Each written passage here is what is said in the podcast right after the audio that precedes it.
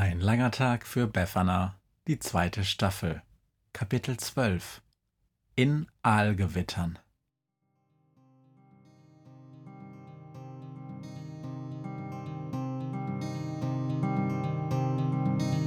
Wenn der Wind einsam durch die Straßen fegt, wenn die kalte Nacht sich auf die Häuser legt, wenn in Fenstern Weihnachtsschmuck ins Dunkel scheint, dann sind Befana und ihre Maus nicht weit.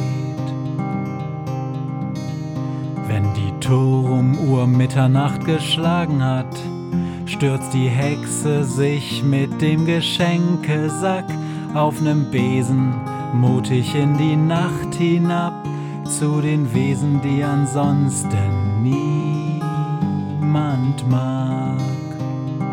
Weihnachtshexe Befana ist für alle Monster da. Alle Ratten, Kakerlaken, Geister, Spinnen, Feuerdrachen, alle unsichtbaren Ungeheuer, Zauberzeitmaschinenbauer freuen sich schon das ganze Jahr auf den Winterwind, denn der bringt eine Weihnachtshexe namens Befana.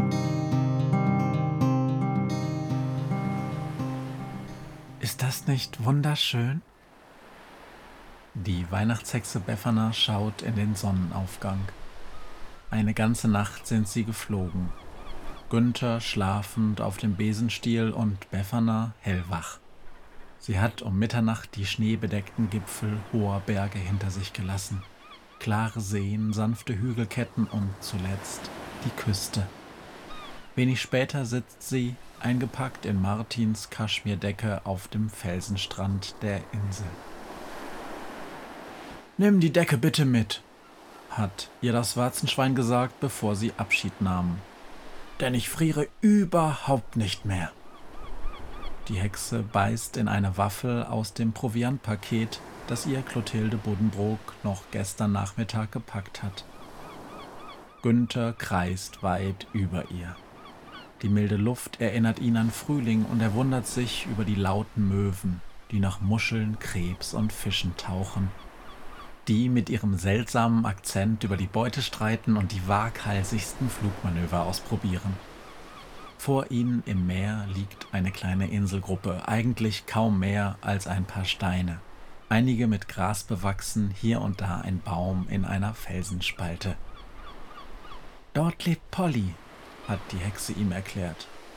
Er ist ein wirklich guter Freund. Jetzt landet Günther neben ihr. Wo ist er denn, dein Freund? fragt er. Ist er nicht hier? Das geht nicht. Er kann nicht von seiner Insel weg, sagt Befana. Und ich denke drüber nach, ob wir es wagen können, hinzufliegen. Die paar Meter? Günther schätzt, dass es zur größten Insel keine zwei Minuten Flugzeit sind. Was kann denn schon passieren? Langsam solltest du mich kennen, Günther, sagt die Hexe. Was kann schon passieren? Alles, Günther. Alles. Diese Küste ist sehr alt. Wie unsichtbare Spinnenweben spannt ein Netz von Mythen und Geschichten sich von Fels zu Fels. Von einer Insel bis zur nächsten, von den Küsten bis aufs Meer hinaus. Erinnerst du dich noch an die Kanalsirenen aus der Krähenpost vom letzten Jahr? Ihr Rufen, ihre Klagen, ihr Gesang sind nur ein schwaches Echo dieser alten Mythen. Denn in jener Zeit war dieses Meer auch ihr Zuhause, dieses Meer der Tränen. Ungezählt die Schiffe, die vor seinen Küsten sanken, ungezählt die Sagen und Geschichten, die an seinen Ufern und in seinen Wellen spielen. Mittendrin an seiner tiefsten Stelle sitzt ein Ungeheuer.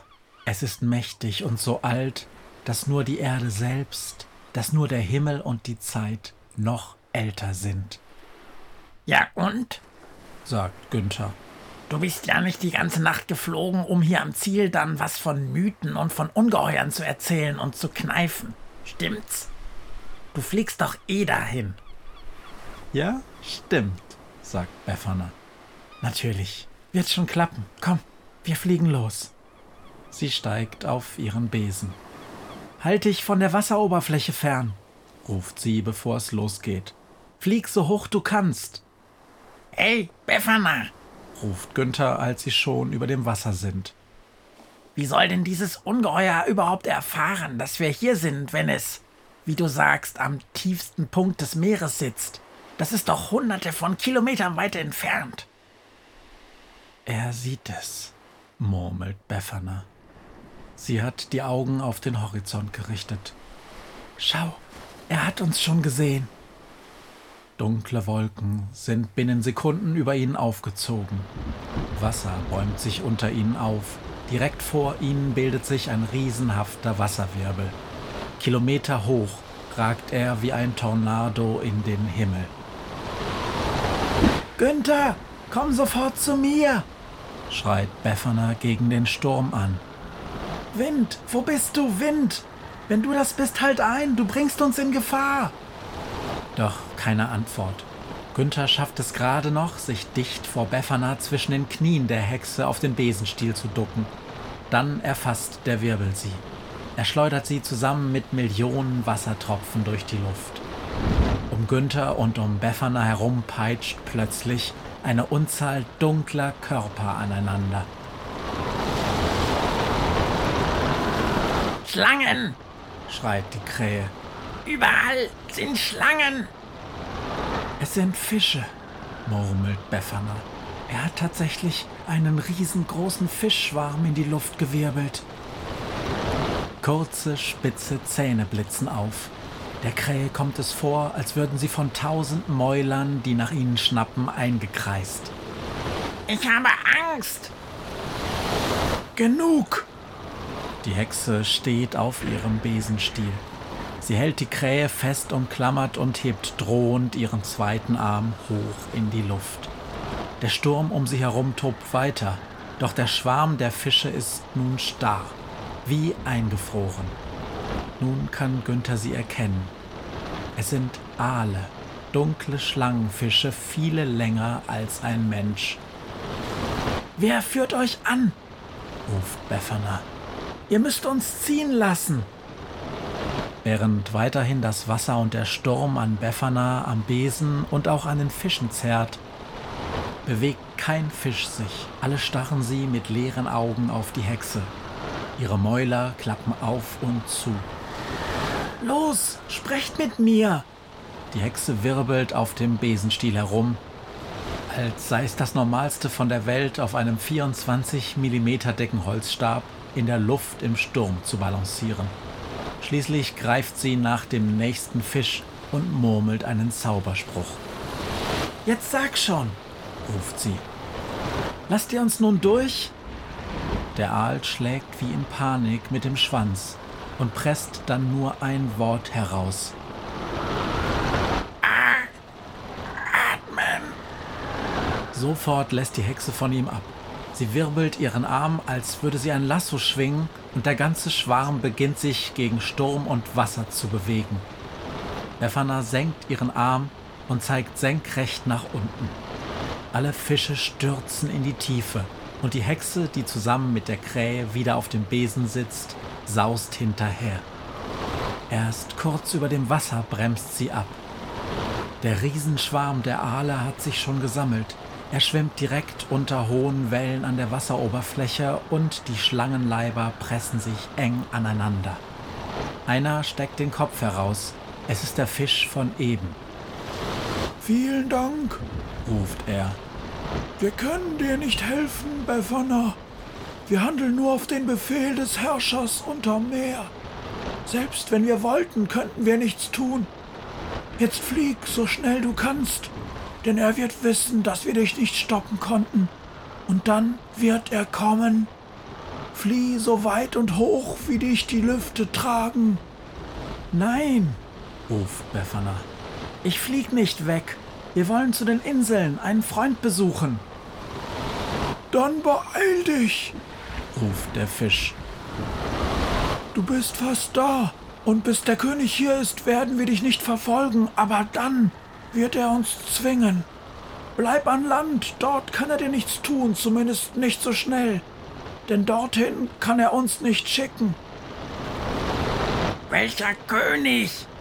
Schreit die Krähe gegen das Gebrüll des Sturms an. Welcher König hat die Macht über den Schwarm der Aale, über Wind und Wasser? Er hat viele Namen, sagt die Hexe. Doch sein Sohn nennt ihn Poseidon. Früher nannten ihn die Menschen Gott des Meeres. Wenn du mich fragst, ist er nur ein alter Sack, der viel zu lange Zeit gehabt hat, Zauberkraft zu sammeln, um dem Meer, den Meerestieren, selbst dem Wind, der übers Meer weht, zu befehlen. Dieses Wesen war schon alt, als Menschen erstmals an die Küsten kamen und die ersten Boote bauten. Befana schaut auf das Wasser zu dem Aal und seinen Artgenossen. Euer König hat viel Macht, das stimmt. Doch ihr habt auch Macht, ihr seid viele, viele tausend. Und wenn ihr zusammensteht, dann könnt ihr ihm und seinem Zauber widerstehen. Wie denn? fragt der Fisch. Auf meinen vielen Reisen, sagt die Hexe, habe ich einmal am anderen Ende des Planeten Artgenossen von euch Blitze schleudern sehen. Am Amazonas war das, glaube ich. Zitteraale wurden sie genannt. Ich weiß noch, dass ich fasziniert von ihren Fähigkeiten war. Ich habe mich mit ihnen unterhalten und mir einiges über den Mechanismus ihrer Stromerzeugung aufgeschrieben. Wartet mal. Jetzt wird es wirklich abenteuerlich, denn Befana macht sich im Stehen auf dem Besenstiel über dem aufgewühlten Wasser und umtost vom Sturm an dem Geschenkesack zu schaffen. Irgendwo ist doch das alte Buch noch, murmelt sie. Die Krähe hat sie auf den Besenstiel gesetzt und Günther klammert sich mit seinen Krallen fest. Wenn ich jetzt fliege, denkt er, werde ich für immer weggeweht. Ich hab's, ruft Befana und blättert wild in einem schwarzen Büchlein. Hier, ich könnte das tatsächlich schaffen. Wenn ihr mir's erlaubt, bekommt ihr diese Fähigkeit. Der Aal zuckt mit dem Schwanz. Ich muss das erst besprechen, sagt er und taucht unter. Lass dir Zeit, brummt Befana. Was soll denn schon passieren? Ich höre überhaupt kein weit entferntes Grollen, das schnell näher kommt und sehr bedrohlich klingt. Und ob sie etwas hört, genau wie Günther. Und das Grollen nimmt sehr schnell an Stärke zu. Das ist er, ruft die Hexe. Wäre besser, wenn wir festen Boden unter unseren Füßen hätten, wenn er da ist. Da taucht auf dem Wasser vor ihnen der Fisch auf.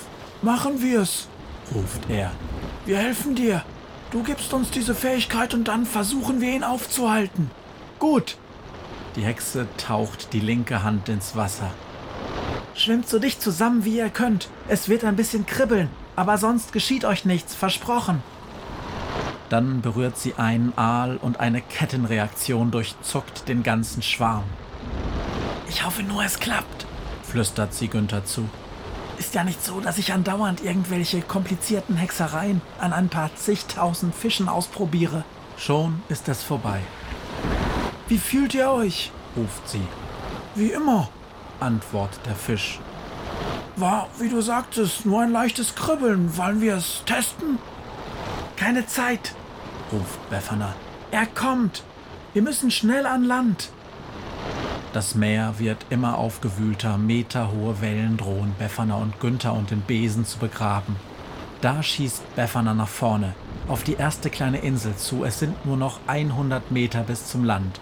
Da droht von links ein riesenhafter Wellenberg, ihnen den Weg zur Insel abzuschneiden. Befana zieht hoch, doch auch die Welle wächst. Das ist er, ruft sie. Unter diesem Wellenberg.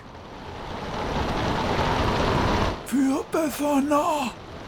hört Günther da ein dünnes Stimmchen aus dem Wasser rufen und er sieht, wie sich der Schwarm der Aale auf die Welle zu bewegt. Die Krähe hält den Atem an, dann blitzt es und der Wellenberg erstarrt. Um ihn herum springen die Aale und traktieren ihn mit kleinen, grellen Blitzen. Aus dem Wasser tönt ein dumpfer Schrei. Nur los! ertönt erneut das Stimmchen. Ihr habt freie Bahn! Für Befana und für die Freiheit. Wieder zucken Blitze und die Hexe schießt mit ihrem Besen auf die Insel zu. Sie landet unsanft auf dem Felsen. Günther flattert neben ihr mit seinen Flügeln. Po, geschafft! krächzt er. Wo ist dein Freund? Er ist bestimmt schon auf dem Weg, keucht Befana. Ganz sicher hat er mitbekommen, dass sein Vater gerade in der Nähe ist. Moment, sein Vater? Ja, wir sind auf der Zyklopeninsel und mein Freund ist niemand anderes als Polyphem, Poseidons Sohn und ein Zyklop. Ich hatte doch erwähnt, dass er ein Riese ist, fragt Befana. Nicht wirklich? sagt die Krähe. Ist er jedenfalls. Doch tu mir den Gefallen und erwähne diesen Namen nicht. Denn wer ihn Polyphem nennt, wird sofort gefressen. Für die anderen ist er einfach Polly. Kaum hat sie es gesagt, da zittert unter ihr der Fels. Ein Riesen, ja? Potzblitz. Da wäre ich nie selber drauf gekommen, ruft die Krähe, als ein Kopf groß wie ein Haus hinter dem Felsen auftaucht.